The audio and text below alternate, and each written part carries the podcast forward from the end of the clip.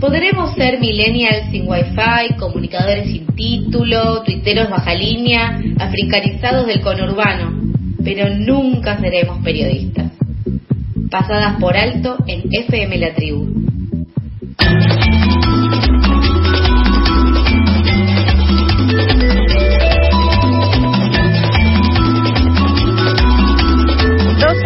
4 del mediodía empezamos un nuevo bloque de pasadas por alto y en particular estoy muy contenta de darle la bienvenida a mi querido compañero Joaquín Bousoño.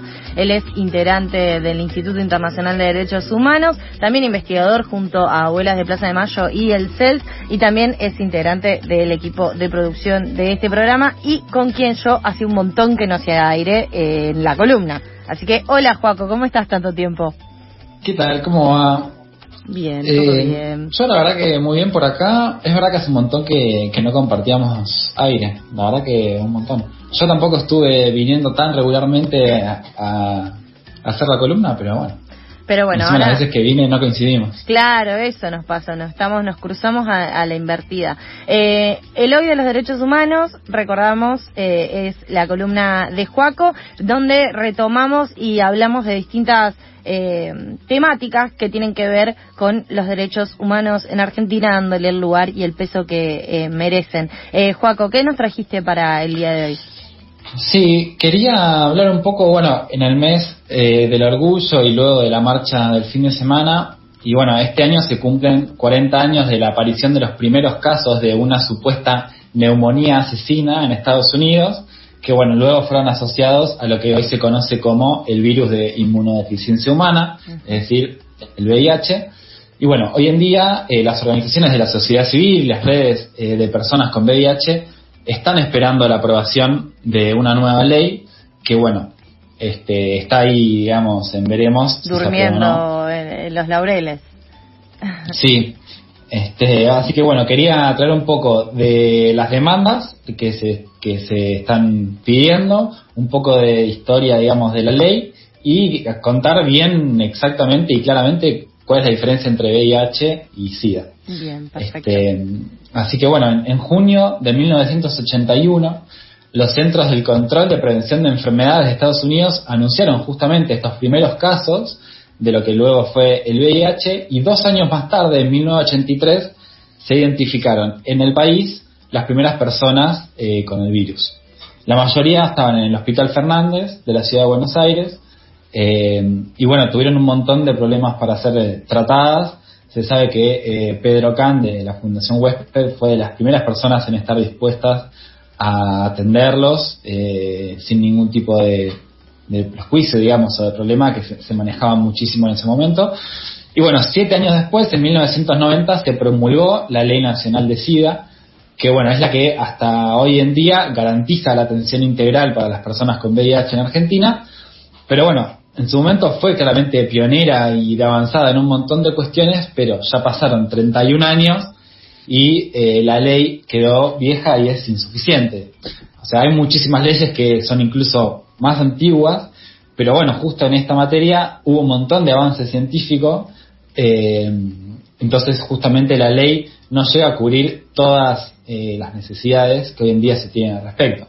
Por ejemplo, la ley eh, vigente no tiene un abordaje social del VIH que proteja a las personas justamente en el ámbito laboral y el ámbito educativo y que proporcione una protección de los derechos humanos de las personas que viven con VIH en los últimos 40 años, eh, desde que se descubrió el VIH, hubo muchísimos avances científicos, hay un montón de medicamentos, hay un montón de, plus, digamos, de, cosas buenas que, se han permitido que se pueda vivir con VIH y tener una mejor, una mejor calidad de vida.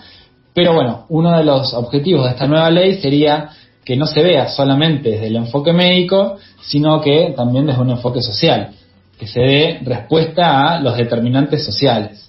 Eh, una de las eh, cosas, una de las cuestiones más importantes es el cambio de paradigma hacia un enfoque de derechos humanos, justamente, y de entender a la salud como una respuesta integral y no solo biologicista. Sobre todo, lo que se busca es trabajar contra la discriminación y contra su estigma, que son dos cuestiones que hacen que el VIH y el SIDA hoy en día sigan teniendo o sigan siendo un problema de salud pública. Justamente este proyecto está, perder, está por perder eh, estado parlamentario nuevamente y yo creo que es muy necesario que se apruebe. Sí, sobre todo después del año de, los dos años de la pandemia, en donde también las personas eh, que viven positivas, digamos, que tienen VIH, tuvieron que reclamar eh, por, por ejemplo, un tratamiento eh, particular con respecto a la vacunación, que sean tomados como población prioritaria para poder recibir la vacuna contra el COVID-19 y además que después vimos que se dieron situaciones de discriminación, que si esta ley que está vigente también se aprobara o se actualizara y se aprobara correctamente, no deberían suceder, ya que sabemos que eh, si bien era un condicionante, existe eh, lo que es la protección de los datos de cada uno y del diagnóstico, eh, en el cual no era necesario poner en el carnet que esta persona está recibiendo la vacuna por tener HIV, que era lo que en muchos casos se planteaba y que estuvimos también cubriéndolo desde acá, desde pasadas por alto. Sí, hubo muchas denuncias en ese sentido porque se decía que incluso enfermeros enfermeras eh, se veían como reacios a aplicar la vacuna. O sea, por supuesto no fueron la, mayor cantidad de casos, pero pasaba eso muchas veces también por desconocimiento de, todo lo que implica tener VIH. Pero bueno, con lo que quería hacer es justamente con esto, que me parece que es algo básico que no siempre eh, se tiene tan claro, que es ¿Cuál es la diferencia entre tener VIH y tener SIDA? Bueno, los seres humanos estamos protegidos por eh, nuestro sistema inmunológico de las enfermedades. O sea, nuestro sistema inmunológico es como un escudo que nos eh, protege de las enfermedades. Cuando entra un microbio, una bacteria o un virus, las células de defensa lo rodean y lo destruyen y así se cura una enfermedad.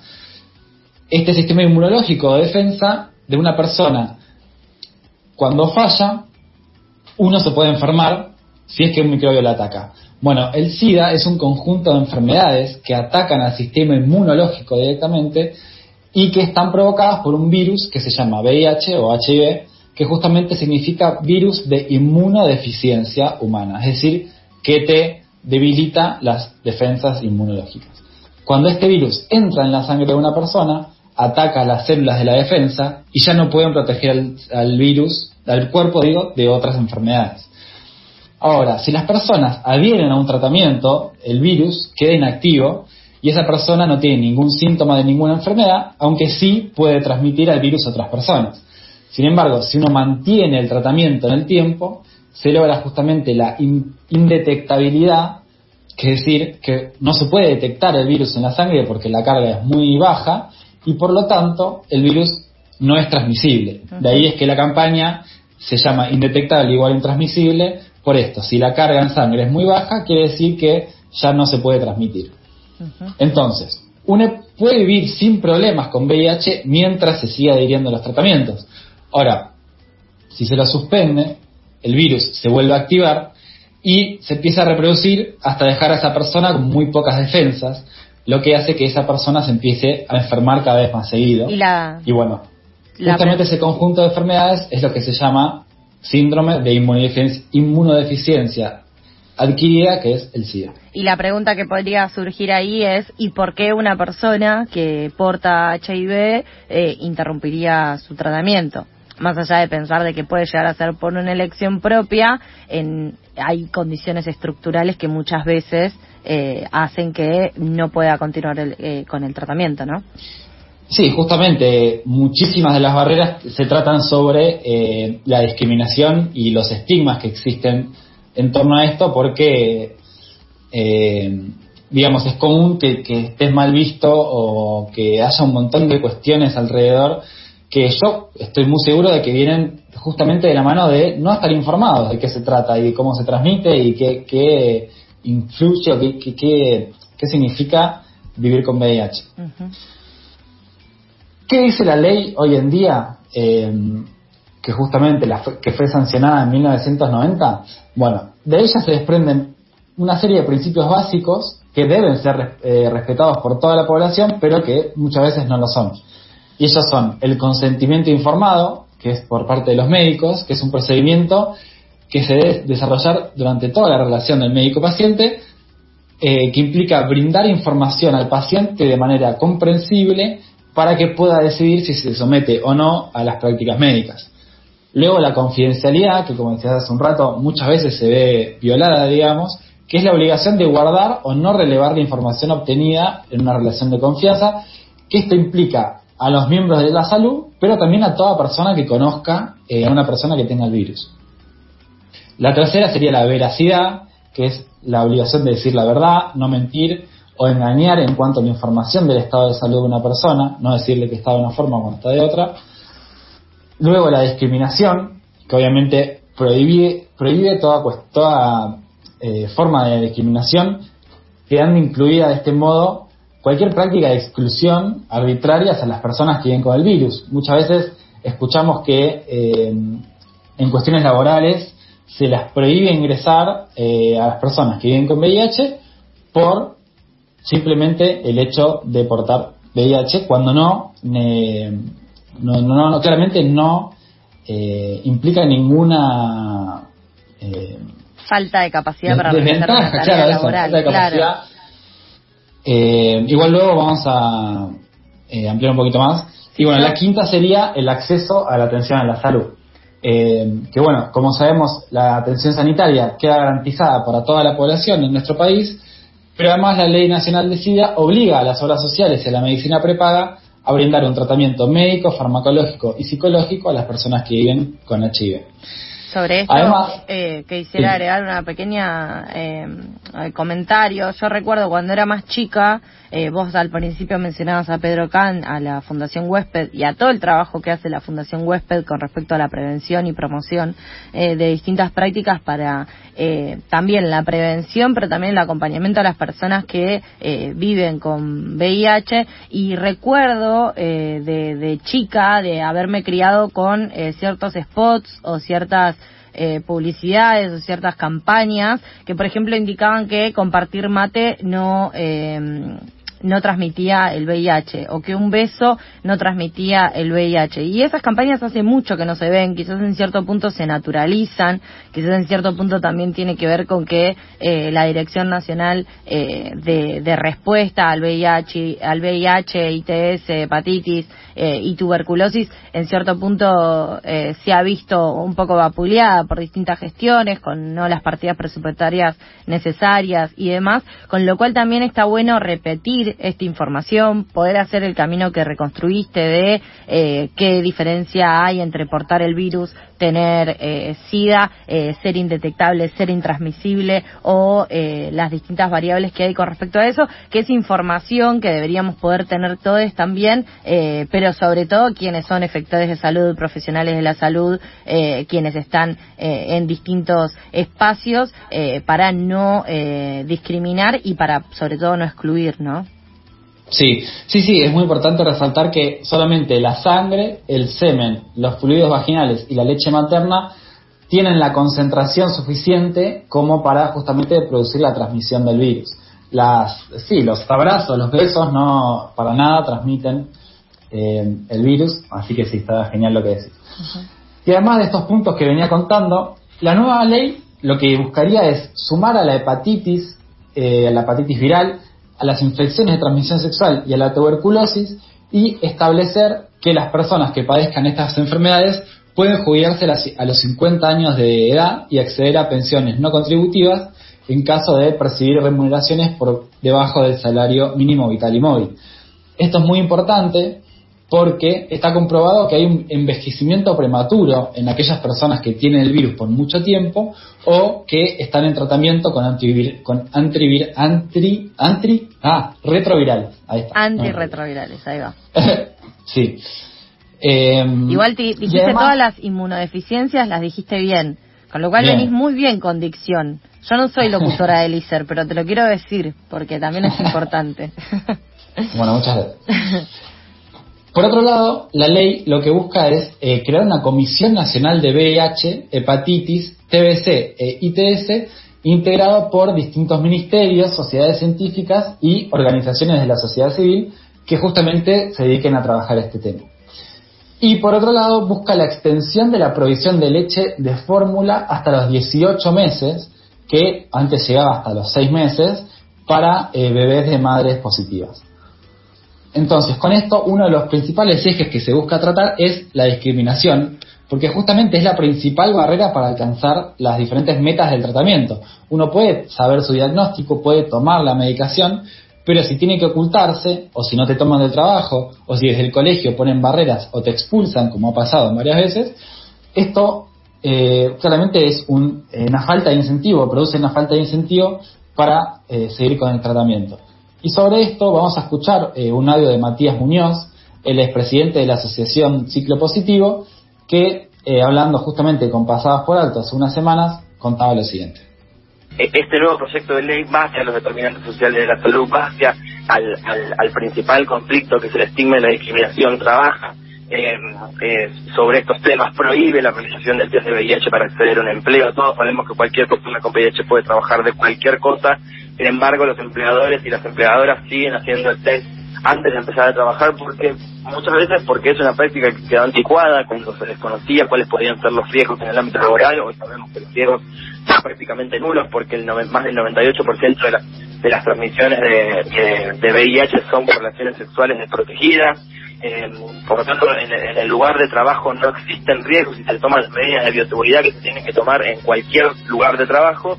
Sin embargo, ese test sigue siendo una barrera, ¿no? Y, y por supuesto, eh, como decíamos, como, como, como temprano, la, cuestión de la pobreza y la desigualdad social es otra de los factores eh, por los cuales las personas con VIH se, se encuentran en una situación de vulnerabilidad aún mayor, porque uno para poder ir al hospital y para poder ir tener un tratamiento eh, en tu mesa de luz antes tenés que tener un plato de comida. Sí, y de esto se desprende otro tema muy importante, hablando de la discriminación, ¿no? Que es eh, la cuestión de los casos llamados verticales, es decir, de madre que se pasan de madre a hijo. Primero, ¿cómo puede hacer una madre eh, con VIH positivo, digamos, para que su hija, hije o hijo nazca sin el virus?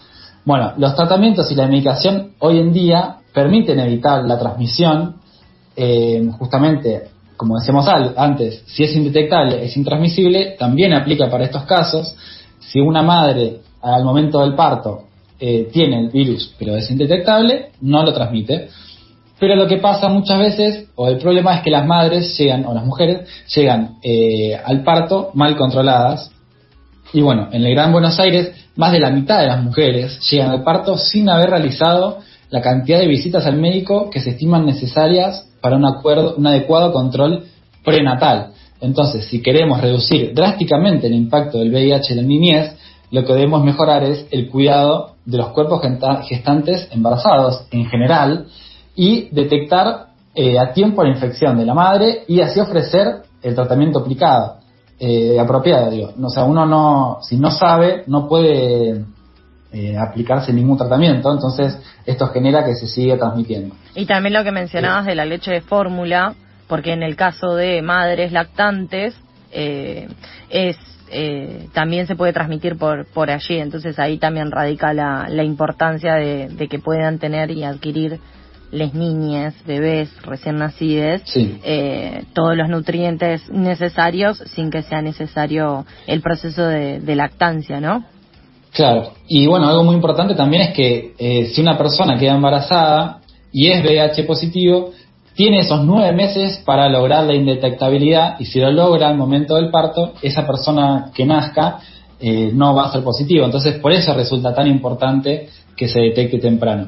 Y bueno, estos casos verticales siguen siendo igualmente un punto muy débil hoy en día porque en la ley actual no se mencionan en absoluto, porque bueno, cuando fue sancionada en los 90 todavía no se sabía eh, lo suficiente sobre el tema. Entonces, bueno, hoy en día claramente sigue siendo un gran problema afrontar, ya que son casos eh, severamente invisibilizados, digamos. Esto eh, se ve muy poco. Y bueno, justamente en una nota que escribió eh, Clara Olmos, también parte de la producción del equipo, ella escribió en Telam una nota que se llama Jóvenes que nacieron con VIH dicen que la discriminación persiste. Y bueno, una de las entrevistadas, Rocío, cuenta que justamente no conoce a nadie más grande que ella en la Argentina que sea vertical. Y ella tiene 34 años. O sea, claramente resulta un tema que hay que abordar inmediatamente. Si bien es posible acceder a las diferentes estadísticas que reflejan el comportamiento histórico del VIH en Argentina, los datos que eh, hablan sobre la particularidad de este tipo de personas justamente son muy pocos, así que una de las demandas que se reiteran justamente en estos testimonios de la nota de Telam es que no hay estudios que contabilicen ni el nacimiento ni la mortalidad de los casos verticales. Otra de las demandas es la ausencia de medicamentos pediátricos específicos para VIH en Argentina, porque más allá de que en estos 40 años avanzó muchísimo con la medicación, hoy en día lo que toman los chicos es lo mismo que toman los adultos, pero en menores cantidades. Esto afecta muchísimo el sistema nervioso central, eh, o sea, genera pérdida de apetito, el sueño, eh, impacta y genera depresión. Entonces, bueno, es claramente otra de las demandas. Y por último, esta es una cuestión que hay que hacer frente desde eh, que sos chicos, o desde los colegios. Entonces se exige una mayor capacitación de docentes en esta temática y la implementación de la ESI para abordar y prevenir la transmisión y principalmente la discriminación y el estigma. Perfecto, Juaco. Recordamos eh, también eh, Ciclo Positivo, eh, la, esta organización eh, que realiza muchas actividades. En particular, ahora están con eh, la campaña de Indetectable Intransmisible en todo el país. También brindan mucha información. El sábado en la marcha estaban con su carroza exigiendo el tratamiento de, de, esta ley para que no pierda estado parlamentario, que fue lo que lo que comenzamos hablando nuevamente. Eh, al principio quería decir, y también recordar eh, Fundación Huésped, eh, los distintos espacios que tienen para tanto testearse de forma gratuita como también para tener más información. eso lo recordamos siempre, son organizaciones que también tomamos mucho como fuente, organizaciones veraces, organizaciones que trabajan desde el compromiso y desde el activismo y por eso siempre los tenemos, las tenemos, les tenemos presentes. Dime tú. Sí, eh, no, o sea, para cerrar, algo que, resalta siempre Matías es justamente que resulta increíble que después de 40 años no existe una vacuna para tratar esto, mientras que después de dos años de COVID no salió una, sino que salieron decenas de vacunas de diferentes laboratorios, lo que bueno, justamente da cuenta de que eh, la falta de vacunas claramente tiene un motivo político y económico basado en las ganancias que, dejan la venta de farmacéuticos eh, a todas las farmacias, digamos.